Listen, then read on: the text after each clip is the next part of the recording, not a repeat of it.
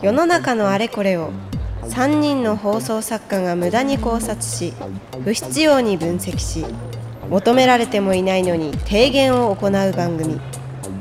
その名も3人よれば無駄な知恵。放送作家の藤井聖堂です。放送作家の大村彩人です。放送作家の入澤花子です。はい、えー、3月になりましたね。なんていうタイミングですけれどもそうですね。このリスナーの皆さんがどんな生活をしているのかなんていうのを一切気にしてない番組っていうね。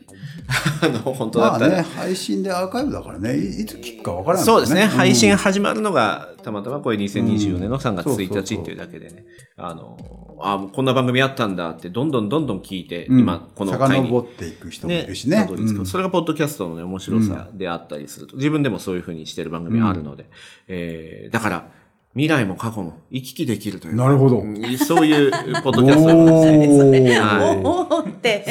そんな流れで、今回の考察したいテーマを私持ってきました。うん未来予測。未来予測。未来予測っていうのは、それこそ本で出ていたりとか、ネットの記事で、まあ、年に何度かあー出るかなと思うんです。うん例えば、まあ、科学のジャンルで言ったら、あー2050年にはこんなことになっている、なんてことが考えられていますよとか。なるほど。はい。えー、あとはパターンとしては経済ですかね。えー、2000何年、えー、こういうふうになる。もうちょっとみ、えー近い段階、まあ、2024から見て、5年後とか10年後とか近い段階っていうのもありますけれども、まあ、先々のことを予測する本とか記事が出ますけれども、うんそういうのを聖堂さん、入澤さん気にしたこととか、読んでみたこととかってあるかなという。まあ、近い未来とね、年末は必ず、だって来年こうなるとか言うもんね。あそれは近い未来ですもんうんね。近い未来。それじゃなかったら、それこそ10年後、50年後もうちょっと距離感を持った。日はい本の人口は半分になるとかああ、そうですね。このデータからいくと、ねおーこうなるよ、なんていう。もうその時俺いないしな、とか思っちゃうもんね、なんかね。あ、もう。かなり。聖堂さんの場合はそうだ、予測があったとてみたいなところはうんあるですか？そりゃそうだよな、ってか。かなり先のね、予測もしますもんね。うん。そう。どうです入澤さんは未来予測か、うん。なんか2025年ぐらいまでしか予測を信じてないというか、うん。25それ年ってもうなんか来年だよ。2050年とかってもうん。う嘘だろっていうか、こう SF の世界なんじゃないかとかいろいろ考えるぐらい、なんかあんまりこう、夢物語みたいに思っちゃいます。そう、れはありますね。ただその、聖堂さんが言った人口みたいなものって、今のお世代別の人口が、この世代がこれぐらいいるから、二、人仮に子供をこの世代が持ったとしても、こういう人口になるんでって、ある程度、まあ大きくは外れないかな。うん、人口予測はね、最も当てやすい予測なんですよ。あ、そうなんですか。他のものはみんなこう、ブレはあるけど、人口予測は最も当てやすいんですよ。うん。まあ、やっぱり、先々のことを,、うん考えられるうんデータが、今のデータがあるっていうところで、うんだと思うんですけど、これが科学とかね、経済になった時に、うん。果たして過去、例えば1980年代に、えー出された未来予測本の予測って当たってたのか。うんうんまあ、きゅ80年代だと子供すぎるんで、あまりそういうのを触れてないんであれですけど、90年代に21世紀はこうなるみたいな本が出てたと思うんですけど、どの本がスマホの存在を当ててたかっていう話なんですよね。まあ、昔からね、未来予測の、あの、有名なのは、バックトゥザフューチャーですよね。あれは80年うん。だっけ？その30年後、はもう過ぎてますけども、うんあの、1と2をご覧になった方はわかると思いますけどい。も、うんまあ当然、あの、なんかの、スケボーが空飛ぶのなんか生まれてないんですけども、うんいろいろ見て、唯一、私が見た時のか感想で言うと、はい唯一当てて、当たってたのが、うん。あの、まあ、まあ、テレビっていうのは、なんていうの、その、ビジョンが、うん。でっかいのになって、なんかう薄いのになって空中かなんかで出てくるのありますよね。うん。あ、これは当たったなと思った。ああ、うん確かに確かに。あとはみんな当たってなかったね。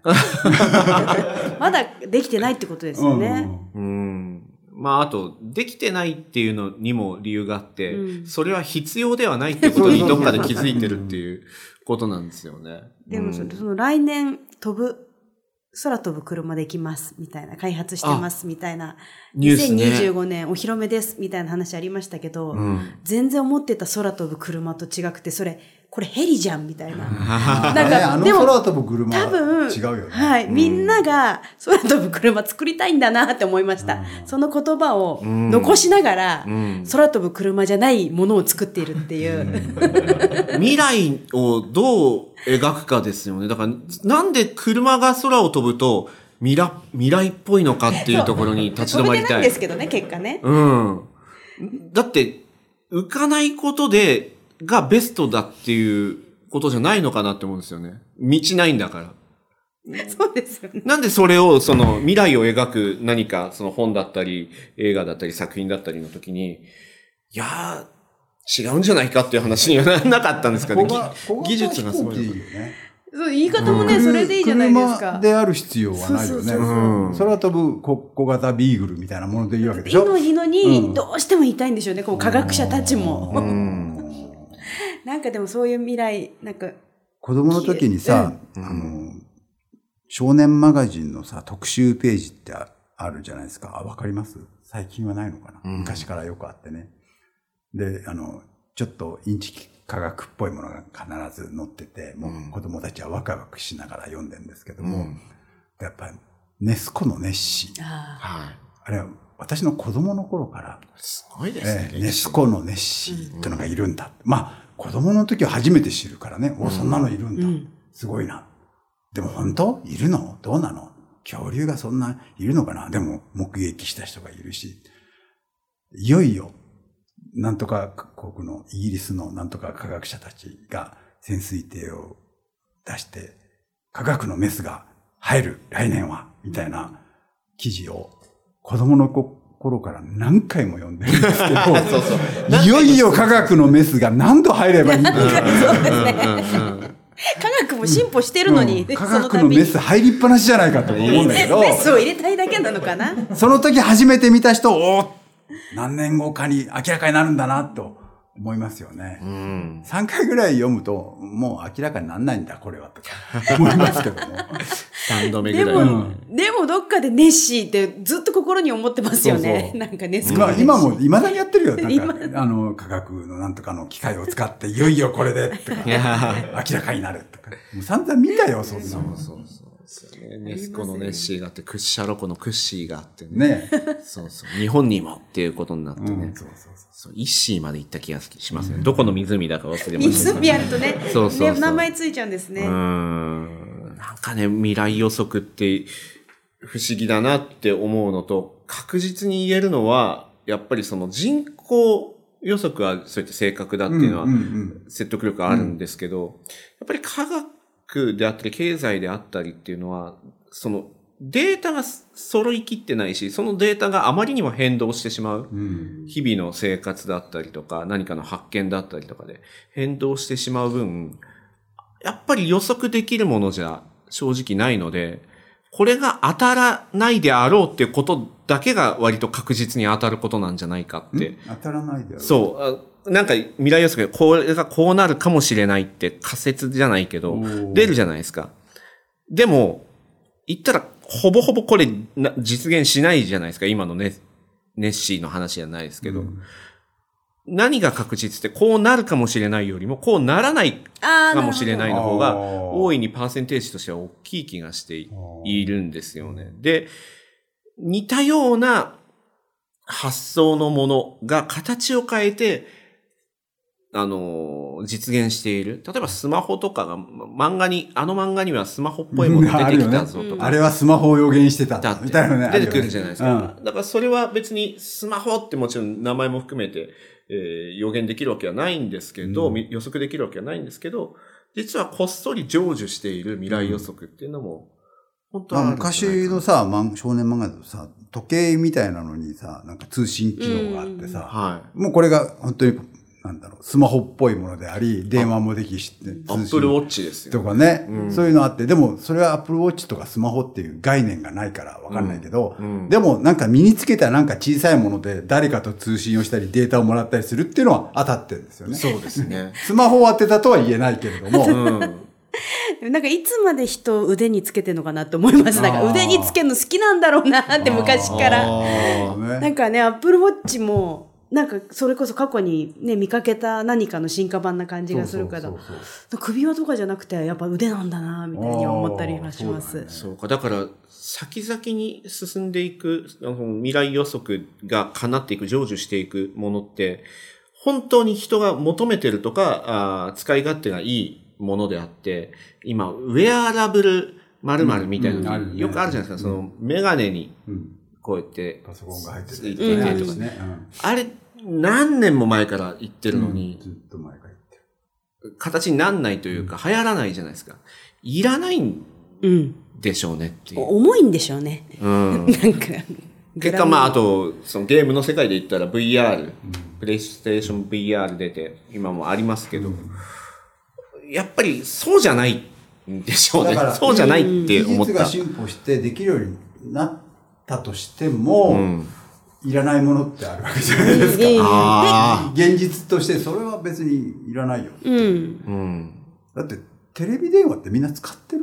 現実的に。まず電話をしなくなったしね。うん、そうですね。うん。あ、テレビ電話あったらこ、あんなにあ便利だろうなってあんなに思ってたはずの我々が。今我々普通にスマホでテレビ電話できますけども、そまあやんないよね。いや、めんどくせえな、ホリエモンを筆頭に電話嫌いな人が、うん いますけど、そそう加えてテレビ、な顔も出せって、みたいなトーンじゃないですか、うん今。顔を出すにあたってはちょっといろいろしなきゃいけないし、とか思うわけじ ゃないですか。後ろぼかそうそうそうそうそう。うんいいよ別に声だけうんで。で、声もいらないよ。もういいよ。LINE でいいよってなるわけじゃないですか。うんだから技術が進歩しても、いらないものはいらないっていうことなんでしょうね。ねえ、そうなんですよ、ねそれで言うと、どうなのって思うのが、あの、宇宙エレベーター。あ宇宙エレベーター構想ね。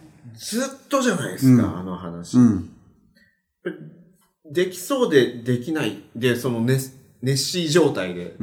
こうなる。何年にはこうなるってずっと言っててならないのって。うんあれちょっといらねえなって誰か思ってんじゃないいかな。らないですよね。あれはそうだね。まあ、ロケットよりは全然安いということなんでしょうけれども、あの、あの、あの人、えっ、と、なんだっけ、2001年宇宙の旅の人。キューブリック？キューブリックではなくて、えー作家の方。あ、クラーク。クラークは、うん要するに SF で未来を描いた人で、あクラークとアシモフっていうのが両巨頭で有名なんですけども、クラークは科学畑の人なんですよ。で、アシモフは文学畑の人なのね。出身がね。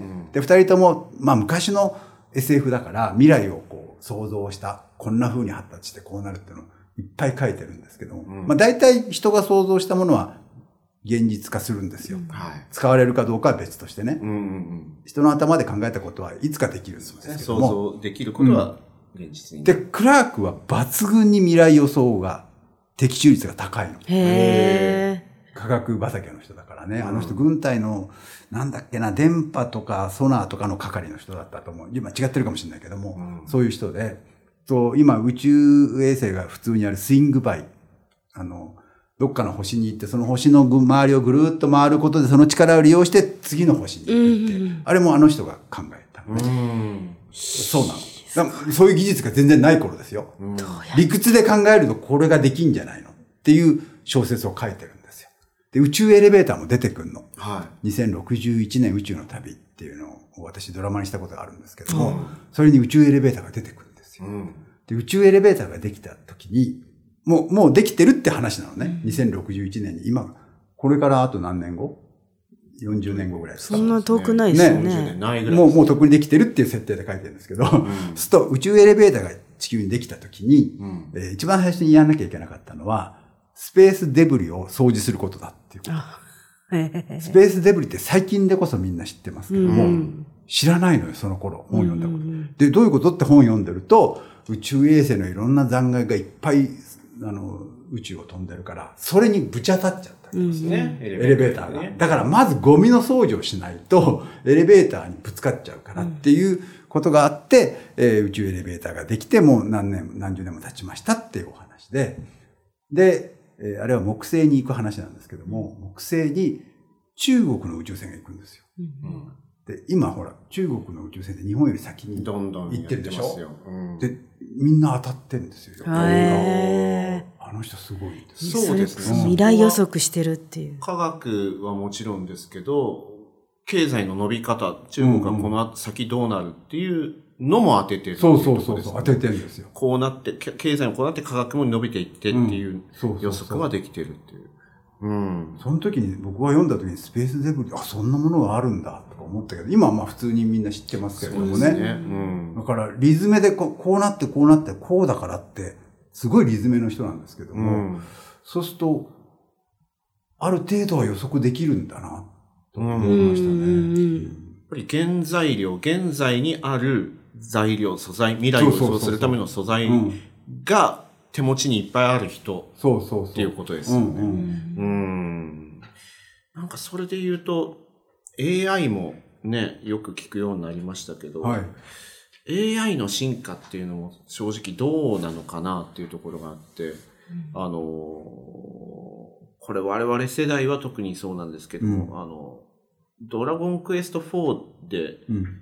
人工知能 AI 搭載のゲームって言って出てきて、えー自分が操作しなくても仲間が今これをしなきゃっていうのを判断して、AI が判断して、えー敵に、えーモンスターに立ち向かっていく。っていうことだったんだけど、もう突拍子もない変な行動をする時があって、どこが賢いんじゃ AI って思った。うん。その34年前の記憶があるから、その時よりは今マシだけど、うん。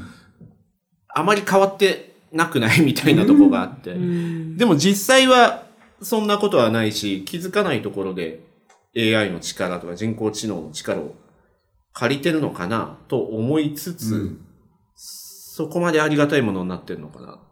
あれね、今、あの、前も言ったかもしれないけれども、AI を使って小説を書こうって講座をやってるんですけれども、はい。そうすると、まあなんかのプロンプトを与えて小説を AI に書かせるのね、チャット GPT に書かせるんですけども、それは3.5ですけども、無料でできるやつね。うん。そうすると、こういう設定でこうこうこうでちょっと書いてみて、ちょっと書いてくるんですよ。うん。で、いろんな設定を与えてこう出てくるんですけど、物語にすると、最後がほぼ必ず、ほぼ必ずおかしいな。ほぼ、うん 99%、こうしてこの男と女は幸せな未来を目指して歩いていくのでしたっていう、必ずポジティブな終わり方。へー。どんなプロンプトを入れても。うん。でおそらくうんストッパーかけてんだろうなと思うの。あその最初にチャット GPT ができた頃にみんながこう悪いことをどんどん教えると、うん。すごい悪い答えが返ってきたっていう例があるんですよ。うんうんうん。そのヒトラーを来賛し始ーめたり。あありましたね。ニュースになってねだか。らそういうニュースになってるでしょ、そうすると、それに行かないようなストッパーがどっかでかかってるんだろうなと思って、うん。人が大きな枠で一回止めてるんだなと思って。人為的だ、うんとても。そうそう、うんものすごいね、あの、みんな同じような結末が出てくるの。で、みんな未来に向かって明るい締めで終わるんだけど、うん小説としてはどうかなと思うじゃないですか。そうですね。それは人が書く分にはもっとダークな未来を書いても別にうんおかしくないですけど、そこを超えていくそうそうそうそう。どれだけ超えられるかみたいなところが小説とか。だからちょっと物足りないの、最後がね。今この聖堂さんの話がとても、あ、SF チックじゃないけど、お話として面白いですよね。人間が抑え込んでいるのでした、AI が。いや、どっかで僕は抑え込んでると思う。うん悪用し始めると大変なことになるから。そうですよね。でも、それはなんかちょっとほっとしたというか、うん人間にはちゃんとそう、やっぱりポジティブな未来を見たいんだなっていう、まあね現れかなっていう気もして。でもわかんない。それはその無料版の3.5だからあれだけども、ストッパーを外したものを作ろうとすると簡単にできるっていうことですよ、きっと。まあそうですね。悪意を持てばね。うんすると悪い発明が出てくるから、ものすごく人を上手に騙すにはどうすればいいかすると、すげえ悪いアイデアが出てくるかもしれないね。わかんないけど。うん。なんかそうか、そういう意味では、この間も文学賞を受賞された方がね、はいはいはいあのーチャット GPT 使ってるっておってしゃいましたね。うわざと話ありましたけど。。うん。なんかそこを取り入れるっていうのも、おかつて予想できた、予測できたことなのかなと。人間と AI の融合というか、共生みたいなものって。うんそれこそその、将棋の伝言戦があった時はそれがテーマで始まりましたけど、うんいわゆる3、40年前に、えー21世紀ってものをざっくりよ、よく予測されてたと思うんですけど、どうなってたのかなって。で、こうやってその未来予測本って、誰も検証しないんですよそうなんですよね。うん大体ね。外してることに対して怒る人もいないし、うん怒った本も出ないし、だから勝手にやってることに対してみんながおーって乗っかってくるっていうだけのことではあるので、うん。未来予測、未来予測が好きなんだろうね。やっぱり分かんないからね。先のこと。先のことはうね。うんでもなんか、聖堂さんぐらい生きてくると、大体これこのパターンでしょっていうのも見えてくる。あ、パターンは大体あります。それは本当に、うん。あの、僕は歴史の本をいっぱい書いてますけども、はい本当にみんな歴史を勉強しろよと思います。繰り返してるってこと本当に繰り返してる。全く同じじゃないですけどね。うんまあ、螺旋でだんだん動いてるんでしょうけれども、やっぱり人が考えることって同じだよと思う。うんうんうんうん。うんいや、めちゃくちゃそれ思いますね。その、娘に歴史を教えてても、学校の授業のね、歴史を教えてても、まあやっぱり弥生時代あたりから変わってないなっていうのが だと思いますよ。多いので、ううんん。あの、偉い人、権力者ができた瞬間から、あんまり変わらない。もちろん文化とか移り変わっていくけど、なんかの勢力がこう、前の勢力を倒して勝ちました。うん。絶対仲間別れするんだよね。そうそうそう。何回も繰り返してますうね。ん。そうなんですよ。人ってそういうもんなんだろうなと。おい、お前の味方してやってこう、うまく倒したのに、なんで俺のこと大事にしてくれなくてそうそうそうそう、まあこれ剣舞の申請の話ですけど、そあと、その、おじさんと甥っ子は絶対揉める。う。ああ、もう、そうね？お父さんが偉くて、そのお父さんの弟とお父さんの子供ね。令和もある令和も。も権力はもう、これ、もう、何度と繰り返してるよね、ね。大化の改新の時はずっうんとってことですからそうそうね。まず、すっごく遅いんですね、人類のこの感覚の進化っていうのが。というかね、うん人は、うん。まあ、せいぜい今長生きしても100歳でしょ。まあ、昔50ぐらいかもしれませんけども、人はせいぜい生きて100なんだから、ん100年の知恵しかないのを何度も繰り返してるだけなんですよ。あだってみんな赤ちゃんとして生まれるわけだから。本当そうですね。そこ平等ですもんね。どの年代でもね。みんな赤ちゃんなんですよ。で、ある年齢になって親離れをするんですよ。思春期になって親と喧嘩するんですよ。男なら女の子が欲しくなるし、女の人は素敵な男の人が欲しくなるし。これ、共通ですよ。弥生時代であろうと、令和であろうと、同じなんだから、同じ過程で人は考え方がこう育っていくわけだから、うんただその時ツールとしてね、スマホがあるかないかとか、そうそれだけのことですよね。だから、基本は変わってないのに、今は良かったね、スマホがあってとか、うん昔は不便だったねっていう言い方をするんですけど、うんベースは変わってないんですよ。そうそうそう。どの時代の人も同じことを思ってた。そう、みんな同じことを思ってるんですよ。前よりマシだった、今いいね、そうそうそうそう良かったね。で、良かないんですけど、うん基本的には。あの、なんだっけ、火、火の元に新しきことな、なき。火火っていうのは、に日、火の元じゃないな、火の元ですよね。うん要するに太陽の元に新しいことなんかないんだっていうのは、聖書に書かれてるって言いますから。もう随分昔に。それは、すでに。ソロモン王です、ね。そうそうそう。はいその時代からもう新しいことなんかないんだよって、言われてるんですから。しかも旧約聖書に書いてあるんですよ、そそれね。あの、もう大体こんな感じだって。そうそう、大体こんなもんよそ。ソロモン王が大体こんな感じだっていうのが分かったっていうのがずっと書いてあるところが旧約聖書に中国の古典にも書いてるんですね、やっぱり。あーやっぱりそうう。うんもう大体昔こんなことしみんな言ってんだよ。新しいものなんかないんだよって書いてるんですよ。あないだろそうそうですね。新しいものは何もないって書いてますね。そう。だから、新しいものに対して過度に期待してしまう。そうそうそうそっていうのも含めて。そうねそれもね前からやってた人ってそういうもんだからって。でこの未来予測もね、これからもやるんでしょうね、ずっとね。ずっとやる。人ってそういうもんだから。うん。だその中にやっぱり未来予測ってそう言って、未来予測をして完結しちゃうから、たまにそう言ってさっきね、生徒さんが当ててくれ、あ挙げてくれたような、当ててる人？だかああ、たまにね、うん。いるのよね。らその未来予測当ててる人アワードっていうのを、おやった、ね、なん、やった方がいいような気がして、で、その、10年部門、20年部門、30年部門とか決めて、10年部門は受賞できなかったけど、30年置いてみたら本当に実現しましたとか、なるほど。いう形で表彰していく。で、多分もう書いた方お亡くなりになってる可能性が可能性あ高るよねいんですけど、うんもう一回その本が世に出て、こん時代、その時代はこれが常識だったんだとか、こんな常識の中で現在のこれを予測してたんだ、この人は。っていうのを、それでも本にしなきゃダメなのかな？俺言ってたよとか言う人もいるよねよ。く。そう日記にあるよとか。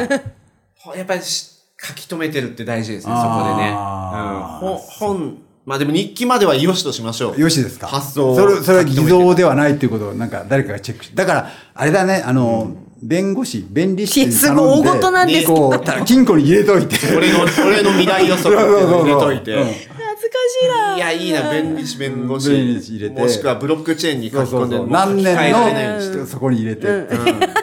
あ、これは楽しい気がするんだよな。それで、アワードのね、うん。受賞。でも、一人三個とかにしないと、やたら書いちゃうやつそれはもうノストラダムスそうですもんね。商標登録の人みたいな。一人三個までって。確かに。うわーちょっとそれを、厳選しないと。その3つは、あの、アフタートークで考えます。ああ、そっかそっかそっか。いやちょっと楽しくなってきました。ちょっとビジネスの匂いがしてまたですいやいやいや、よかったよかった。すぐしちゃう。えー、じゃあ、提言でございます。えー、人間は基本的には同じところを繰り返しているっていうのを踏まえつつ、未来予測を見事に当てていた人を表彰しよう。これが今回の提言でございますね。はいあの、か帰り見る。未来予測帰り見てこんな当たってなかったねっていうよりは、当ててる人にちょっとスポットを当ててみるというのはいかがでしょうということでございました。はい。えー、ポッドキャストの番組登録ぜひお願いします。公式 X は無駄な知恵。こちらのフォローお願いいたします。感想のお便りや私たちに考察してほしいテーマは随時募集中でございますので、ポッドキャストの概要欄や X に記載のフォームから送っていただけると嬉しいです。さらに X でのハッシュタグは漢字で無駄知恵でございます。検索して我々見ております。オーディオブック .jp ではアフタートークを配信しておりますので、今日はその未来予測の残しておきたい3つの未来予測を 我々考えたいと思いますので、ぜひ会員登録をして聞いてみてください。はい、えー、今ビジネスの小金の匂いがしてきてワクワクしております。えー、藤井聖堂でした。いい提言ができたと思います。大村彩人でした。はい、この後アフタートークをお楽しみに、入沢花子でした。まだまだ続く3人の無駄知恵。ポッドキャスト版はここでお別れ。一体どこに行き着くか。続きは audiobook.jp でお楽しみください。